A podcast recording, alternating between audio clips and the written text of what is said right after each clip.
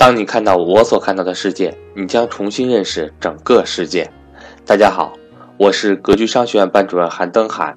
格局商学院四月份有安排投资理财初级班和投资理财高级班课程，欢迎想跟赵正宝老师系统学习理财课程的伙伴呢，和我联系。我的手机和微信为幺三八幺零三二六四四二。是谁在监督华尔街？如何才能维护华尔街的公平正义？The underlying um, architect of all this was that sunlight is the best disinfectant, electricity the best policeman.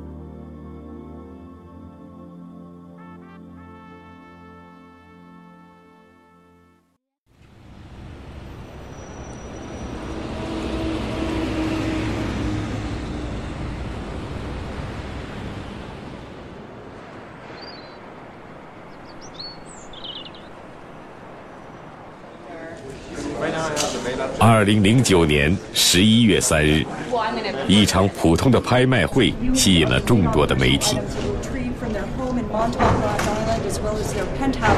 in Manhattan. Now, they range from the mundane, a $23 duck decoy, to the very expensive. What we have here is a classic Rolex watch. This is the most. 一块价值七万五千美元的手表，几个价值数千美元的钱包。一件普通的高尔夫球衫，这些物品曾经的主人是伯纳德·麦道夫。此时，他正在监狱里度过一百五十年的漫长刑期。麦道夫，一位成功的投资家，一位慈善的富翁，一位和善的老人。这一切都在二零零八年圣诞节前夕终结。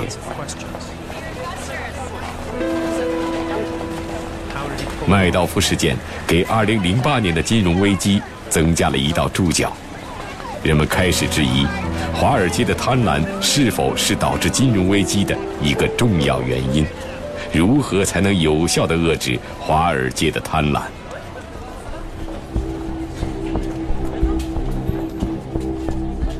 在美国的资本市场，监管的原则一直沿用一百多年前联邦大法官布兰代斯的名言：“阳光是最好的消毒剂，灯光是最好的警察。阳光交易最有效的手段就是信息的公开透明。透明度所以重要，就是第一，它是保证了这个市场还是市场，就它不替你去做决定。”但是保证了你能够最大范围的、最大限度的防范风险，保护自己。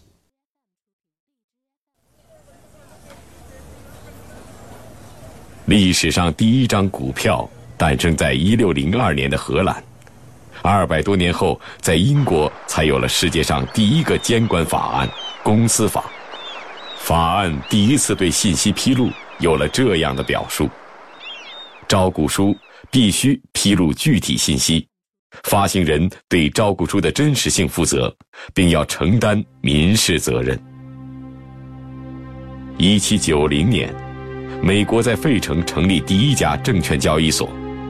一八一七年，纽约证券交易所在华尔街拥有了一间办公室。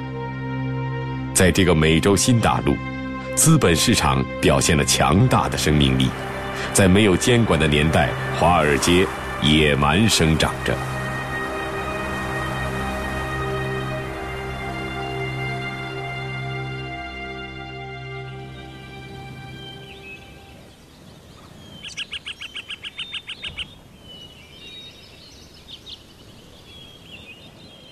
约翰·戈登先生是金融史学家。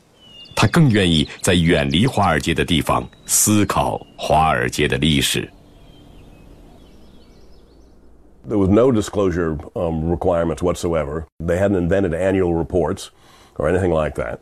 Um, and so people would give out whatever information they wanted to. Also, it was not illegal for insiders like Daniel Drew, who was you know the treasurer of the Erie Railway, to be speculating in Erie Railway stock and bonds. 华尔街的历史上有一个传奇人物，他原本是一个从外地来到纽约贩卖黄牛的，后来成为了华尔街的金融家，他叫丹尼尔·德鲁。Now, Daniel Drew began his career as a person who drove cattle from the countryside to the cities where they were sold uh, for meat and so on. And what Daniel Drew would do to get a better, just before he sold them, he would take them to a stream and have the cattle drink a lot of water. So when they got on the scale to be sold, they were sort of heavy because they had the water in them. When Daniel Drew got to be a Wall Street speculator, he decided that he could water the stock of companies in the same way, basically by claiming the company was worth a lot more than it really was and issuing excess stock. So they called it watering stock. 德鲁靠着掺水股的发明，在华尔街如鱼得水。 很快成为一个金融家。到一八三三年，德鲁已经成为美国东部铁路线伊利铁路的大股东。德鲁对经营铁路并不感兴趣，他只是期待着有一天能将伊利铁路股票出手，卖出个好价钱。一八六三年，这个机会来了。这一年，铁路大王范德比尔特看上了伊利铁路，决定。通过在证券市场购买伊利铁路股票完成收购。范德比尔特以为自己的财力足以应付德鲁的胃口，但是德鲁更像是一个无底洞，谁也不知道德鲁拥有多少伊利股票，因为这在当时并不是一个必须公开的信息。总之，只要范德比尔特想买，德鲁就有的卖，而且似乎永远也买不完。因为就在范德比尔特在交易大厅买股票的同时，德鲁就在印刷厂印股票增发新股。范德比尔特被激怒了，开始向法院起诉；德鲁则开始抱着承贷钱贿赂各级法官。这个故事的结局是，最终范德比尔特和德鲁私下讲和，范德比尔特花数百万美元拥有了伊利铁路。德鲁花七十万美元免于刑事诉讼。And but remember, in those days in Wall Street, it was pretty much the only rule was caveat emptor, let the buyer beware. And so I don't think Daniel Drew felt that he was doing anything that was illegal or immoral, even. Um, today, we have a very different moral structure, and uh, we regard that as his behavior nowadays would be considered very corrupt indeed But I'm not sure he considered it corrupt. But remember, he was not a great thinker. He was not not educated man at all.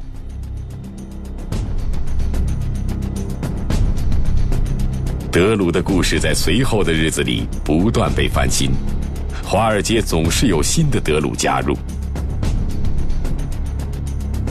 一八七零年，华尔街一家报纸写道：“在这样一个充满阴谋的时代，成功的一个条件就是保密。”如果公众也有机会了解那些只有公司董事才知道的关于公司价值和前景的所有信息，那么投机董事的好日子就一去不复返了。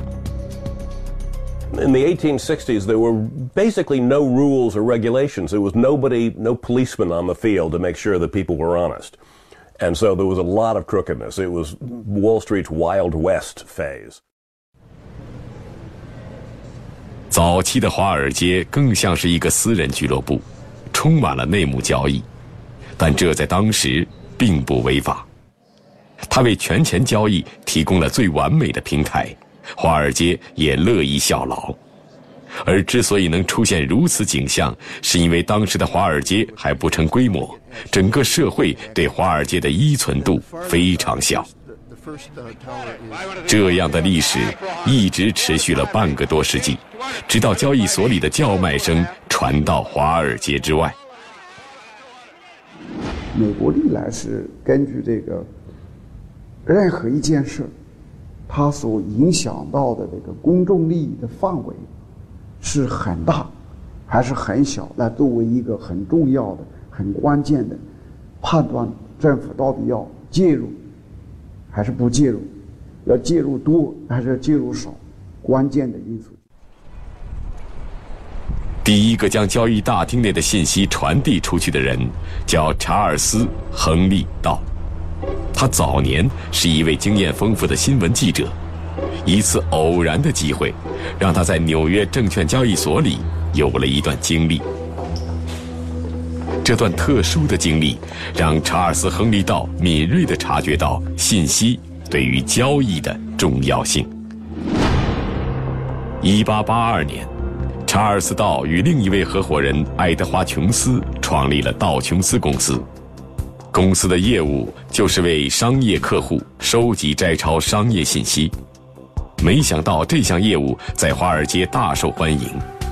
一八八四年，报纸挑选了交易所内具有代表性的十一种股票，每天将它们的平均价格刊登在报纸上，并取名为道琼斯指数。一八八九年，这份业务发展成为一份每天都出版的报纸《华尔街日报》。最初，报纸有四个版面，每份售价为两美分。一七九二年，纽约证券交易所只有二十四个会员，华尔街上只零星散落着几家银行。而在此后的一百多年，有超过一千万人涌入纽约，其中有超过百分之十的人口从事金融或与金融相关的服务行业。从华尔街流淌出来的金钱，打通了美国最长的运河，铺设了全球最大的铁路网，点亮了世界第一盏电灯。而这一切并没有给华尔街赢得更多的好名声。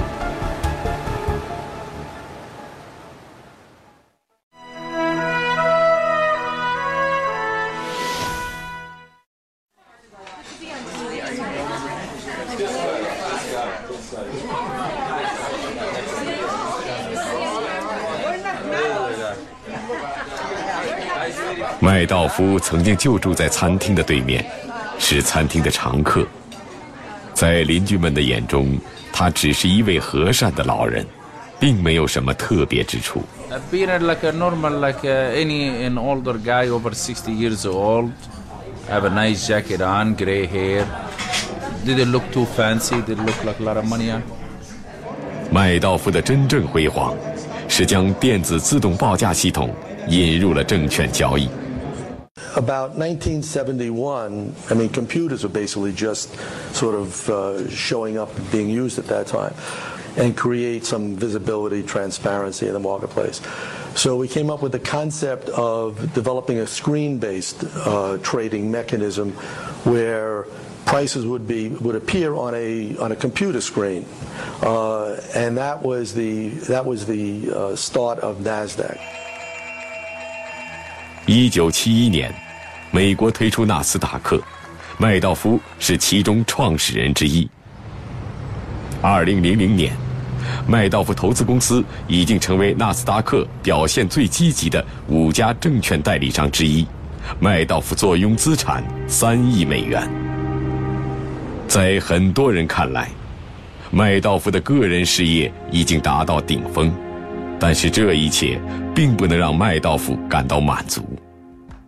二十五年前，麦道夫开始模仿一百多年前的一个投资商庞兹。庞兹是一位意大利裔投机商，一九零三年移民到美国。一九一九年，他开始策划了一个子虚乌有的企业投资，许诺投资者将在三个月内得到百分之四十的利润回报，然后。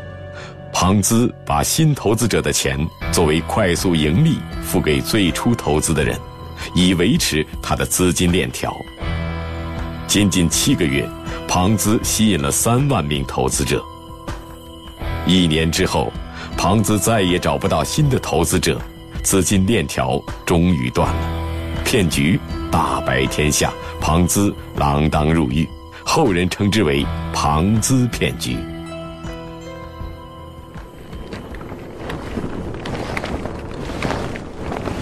麦道夫在对庞兹骗局进行简单包装之后，在美国各地的富人俱乐部开始了他的庞兹冒险。他对投资人有严格的筛选，投资金额必须超过一百万美元，而且要有可靠的举荐人推荐才可以加入。最后，麦道夫许诺投资回报每年超过百分之十，而同期美国的投资回报率只有百分之三左右。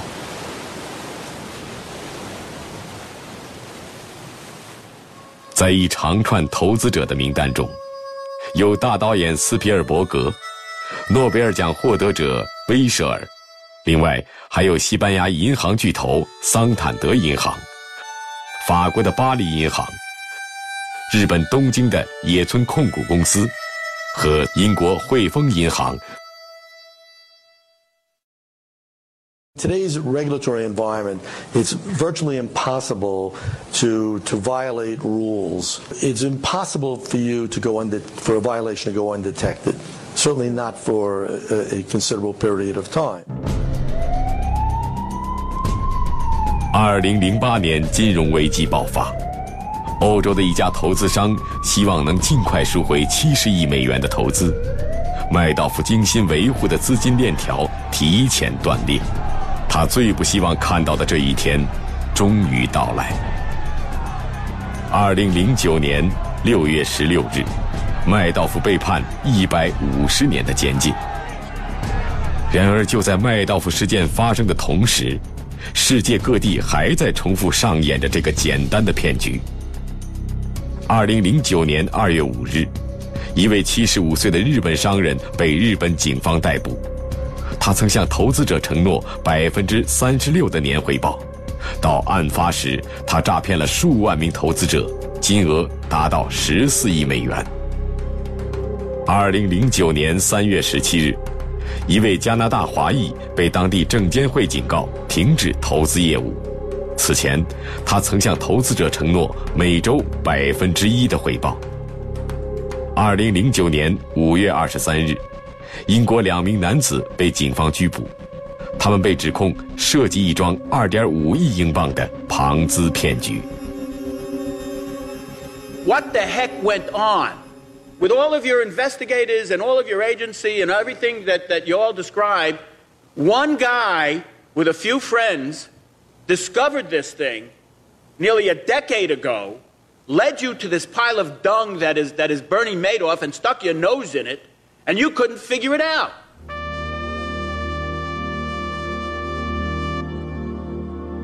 每一次金融危机的发生，人们都会质疑资本市场的监管。美国历史上最大一次金融危机爆发在1929年。 从1929年到1932年间。美国纽约证券交易所的市值由八百九十亿美元降至一百五十亿美元，在这期间，投资者信心完全崩溃，许多股票甚至完全无交易。美国国会在一九三三年时针对此事进行了听证。听证报告指出，大萧条之前股市之所以兴旺。主要原因是证券公司利用虚假信息进行炒作，而公司内部人也大量进行内幕交易，掠夺小股民。上市公司根本不注意信息披露，甚至不出年报。一九三三年，美国国会通过了证券法，确立了证券发行市场的信息披露制度。详细规定了招股说明书应披露的信息内容，以及对初次信息披露应承担的法律责任。一九三四年又颁布了证券交易法，对证券交易市场的信息披露进行法律约束。Well, essentially, the premise underlying the Securities Act of 1933 and 1934 was that we should give investors full and fair disclosure, and then they would be on an equal level and they could bargain successfully with the promoters and underwriters. 一九三四年，美国证券监管委员会成立，证监会主席成为政府对证券市场监管的最高责任人。This was um, uh, the certificate of my appointment, and there's another one on the other wall. Um, 二零零一年三月，哈维·皮特被布什总统任命为美国证监会第二十六任主席。之前，他是一个律师事务所合伙人，年薪三百万美元。My younger daughter at the time was nine, and she had read in the Wall Street Journal what my salary was going to be per year. It was $139,000. And uh, she asked my wife, um, Mommy, uh, is that per month or per year? My wife told her it was per year. And then she looked at my wife and said, Does this mean we're going to be poor? 皮特从大学毕业后就开始从事证券市场法律咨询工作。 一九六八年开始，皮特与证监会合作。一九七五年被任命为证监会大律师。一九七八年，皮特离开证监会，成立自己的律师事务所。当布什总统任命他为证监会主席的时候，他觉得实现自己人生理想的时候到了。然而，一切都出乎意料。皮特上任半年后，美国遭遇九幺幺恐怖袭击。当天，纽交所和纳斯达克关闭。一周后再次开盘，道琼斯指数暴跌百分之六。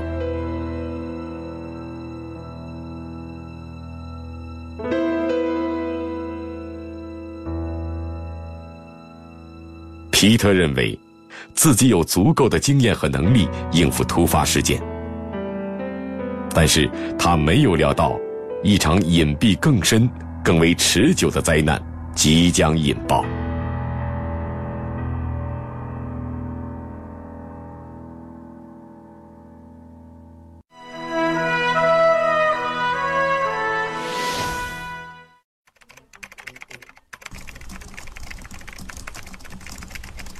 贝萨尼原来是美国财富杂志的编辑，从二零零零年开始，他关注美国的一家上市公司——安然公司。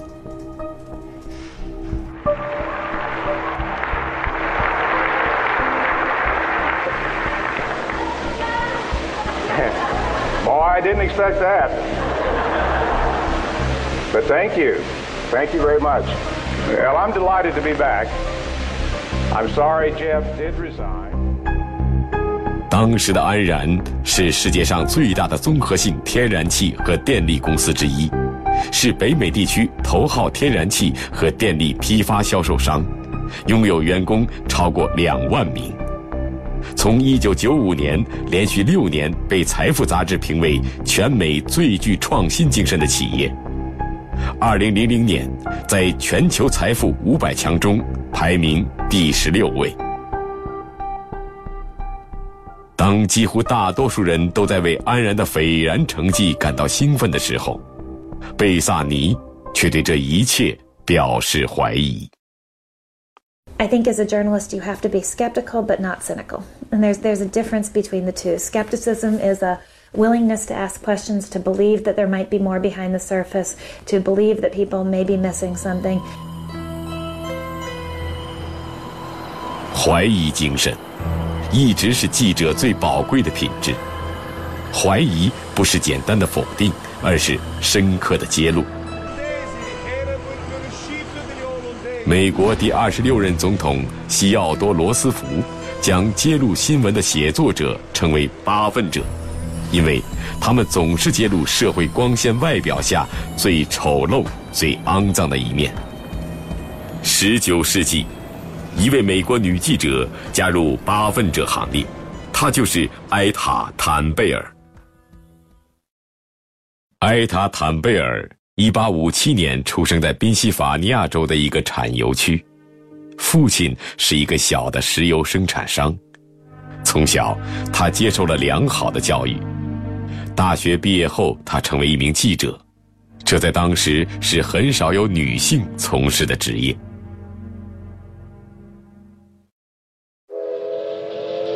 十九世纪末，二十世纪初，美国经济进入空前的繁荣期。在那个时代，铁路总里程数是代表一个国家的工业化程度最重要的指标。一八八八年，美国铁路里程要比全欧洲的铁路里程数多两万六千零八十英里。进入二十世纪，美国的经济总量超过了英国，成为世界第一大经济体。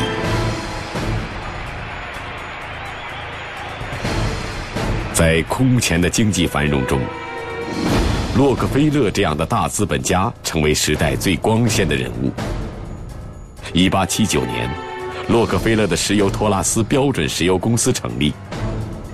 当时的标准石油公司几乎垄断了美国的石油生产、销售、运输的各个环节，而像坦贝尔父亲这样的小生产商逐渐遭受排挤，最后倾家荡产，被赶出了这个行业。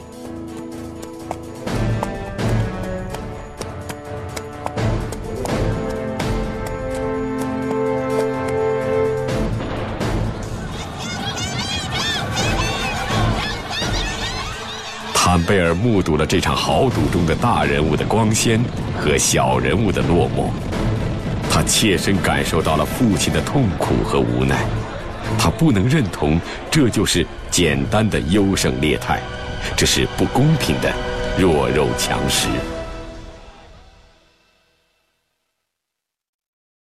这时候的坦贝尔已经是麦克卢尔杂志的一名记者。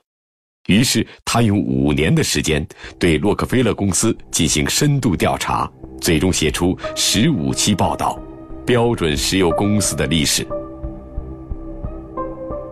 坦贝尔的文章数据详实，充满感染力，引起美国社会对不公平竞争的关注。一九一一年。美国最高法院判定标准石油公司垄断违法，妨碍了自由竞争，并下令解散标准石油公司。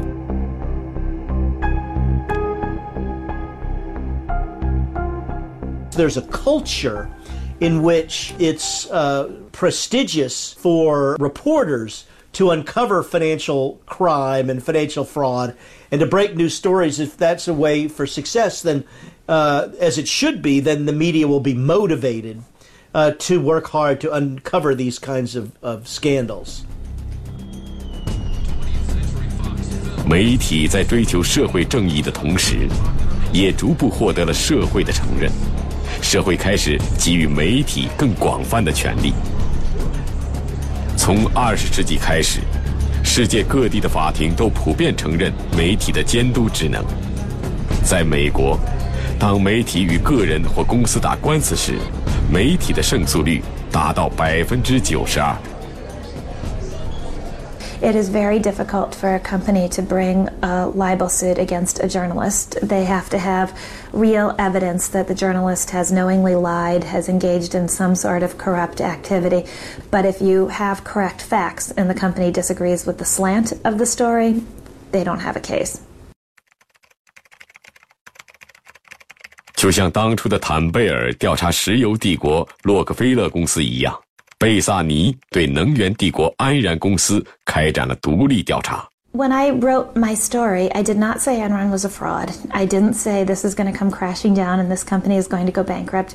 I said, when you look at the numbers here, something doesn't add up. This company is not as successful as everybody thinks it is because it actually isn't making the money that everybody thinks it is And there are all these weird things in its financial statements that, that don't add up, and nobody can explain why they don't add up.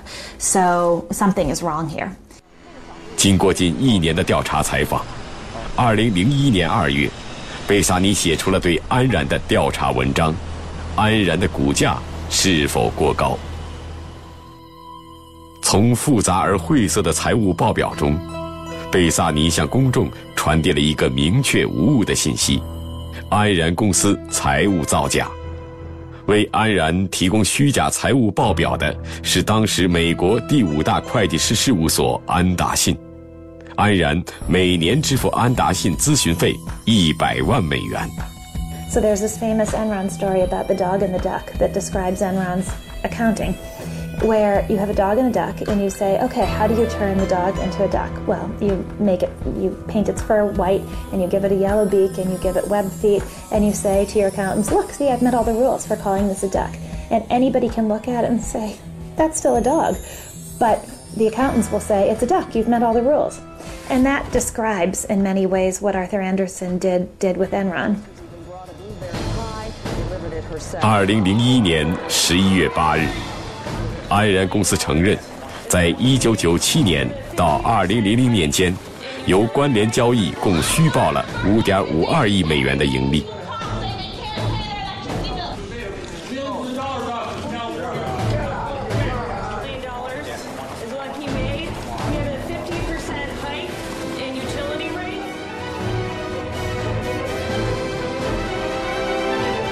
十二月二日，安然破产，成为美国历史上最大的破产重组案。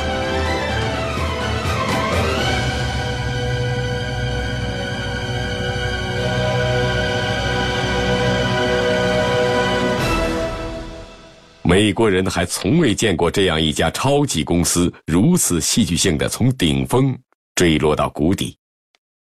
在申报破产时。安然的股票价格约五十美分，而就在这一年的年初，安然的股价最高时达到过九十点七五美元。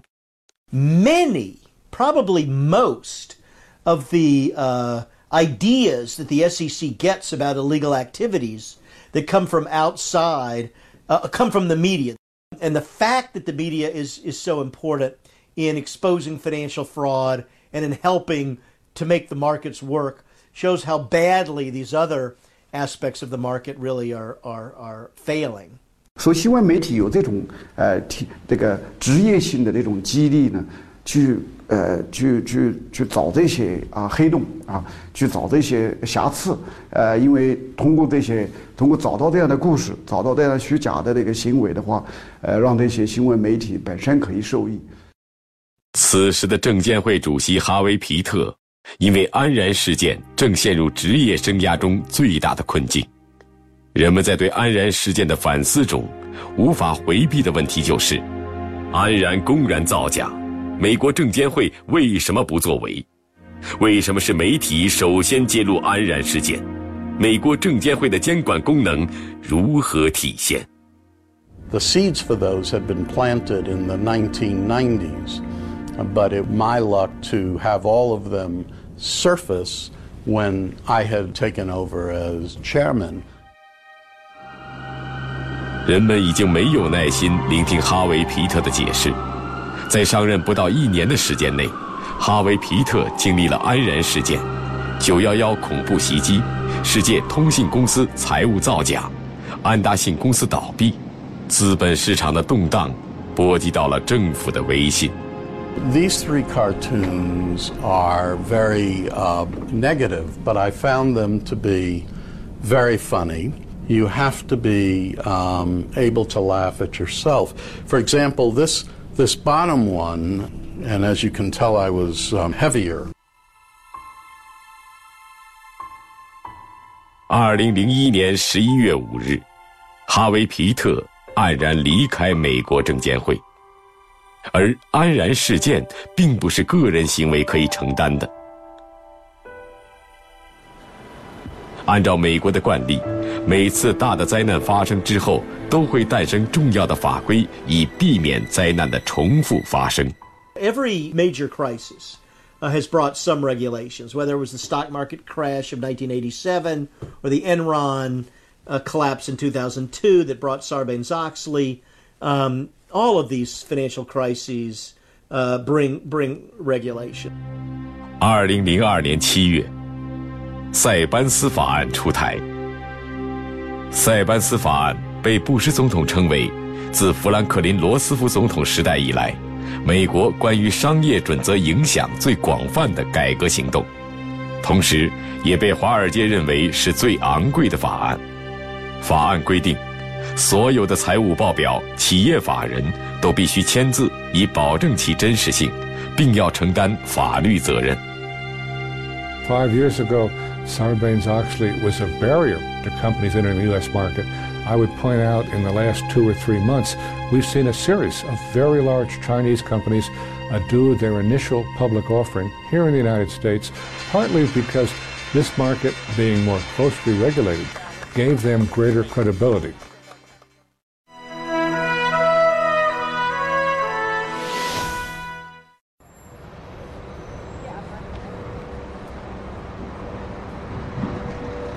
In a sense, we're like the police. You know, where you're more comfortable walking a dimly lit street if you see a police officer on the corner than you are if you don't see anyone.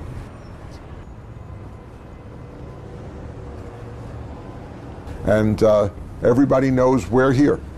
Uh, and we're ready to move on behalf of investors if somebody does the wrong thing. Hi, Miss Becky. 麦克斯是一家律师事务所的合伙人，公司主要承接集体诉讼官司。他称自己就像是华尔街的隐形警察，时刻在寻找华尔街的错误，这就是他的职业。Uh, you've lost now five hundred dollars. Uh, you, you as an investor could hardly afford to bring a lawsuit against a big company that defrauded you. You would never be able to do that uh, to recover your $500 in losses. Just by filing the papers would actually cost you more money to do it than you would be able to get back. 在资本市场有许多小的投资者，一旦他们受到大公司的欺诈，自身的力量难以与之抗衡，于是集体诉讼就可以将这些小的投资者联合起来，与大公司打官司，要求赔偿。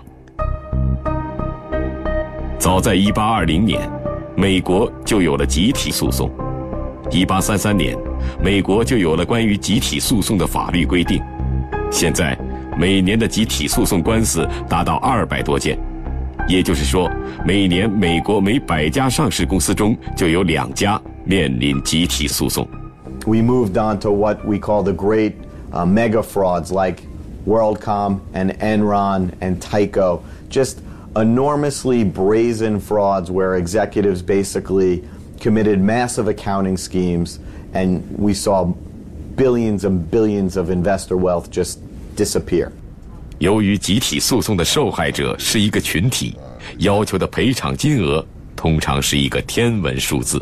For example, SEC brought an action in WorldCom and recovered $750 million for the shareholders. We recovered $6.2 billion for the shareholders.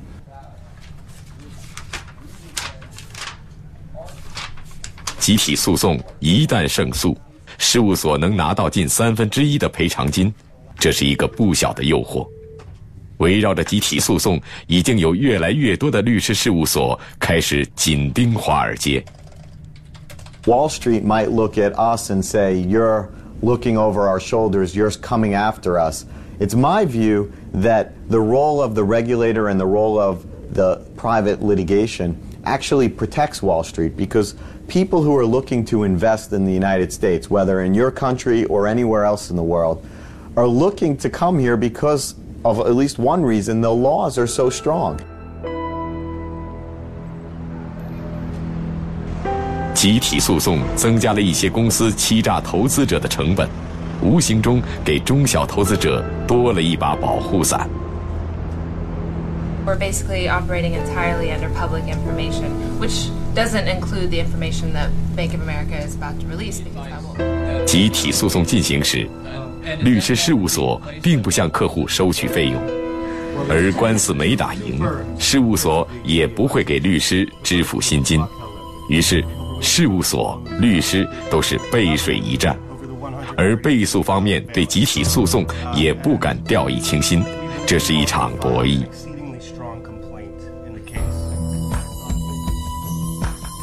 二零一零年，在纽交所上市刚刚十年的丰田公司遭遇到汽车召回事件。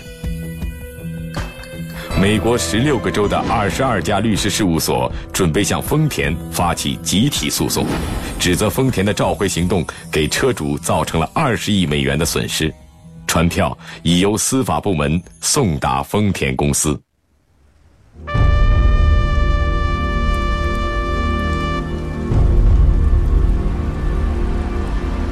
在纽约，有超过七十万人从事金融工作，而有更多的人值守在这条金融大道的两旁，不管是因为职业责任还是利益驱动，都在保障围绕资本市场的公平交易。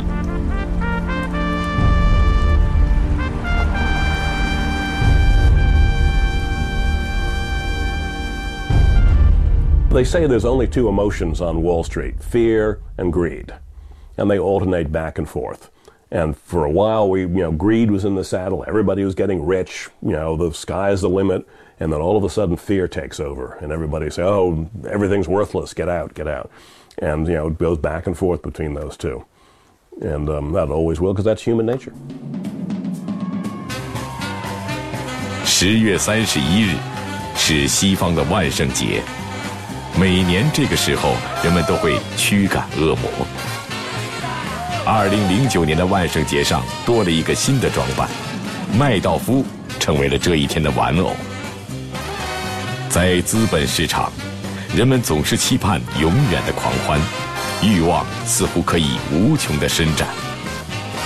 在华尔街二百多年的历史中，走过了德鲁时代，留下了坎贝尔的驻足，有过庞兹与麦道夫的相遇，上演了安然和贝尔斯登的故事。这里有最原始的冲动，也诞生了严厉的法律约束。一百多年前，布兰代斯的话至今回荡在华尔街的上空。阳光是最好的消毒剂，灯光是最好的警察。阳光包括政府监管、法律监督、媒体揭露。阳光包括每个人的善良之心。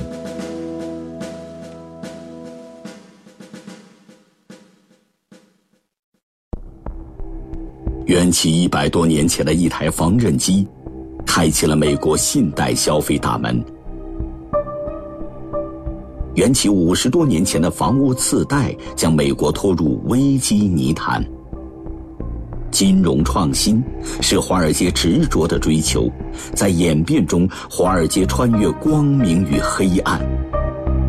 敬请收看《华尔街》第八集：明暗创新。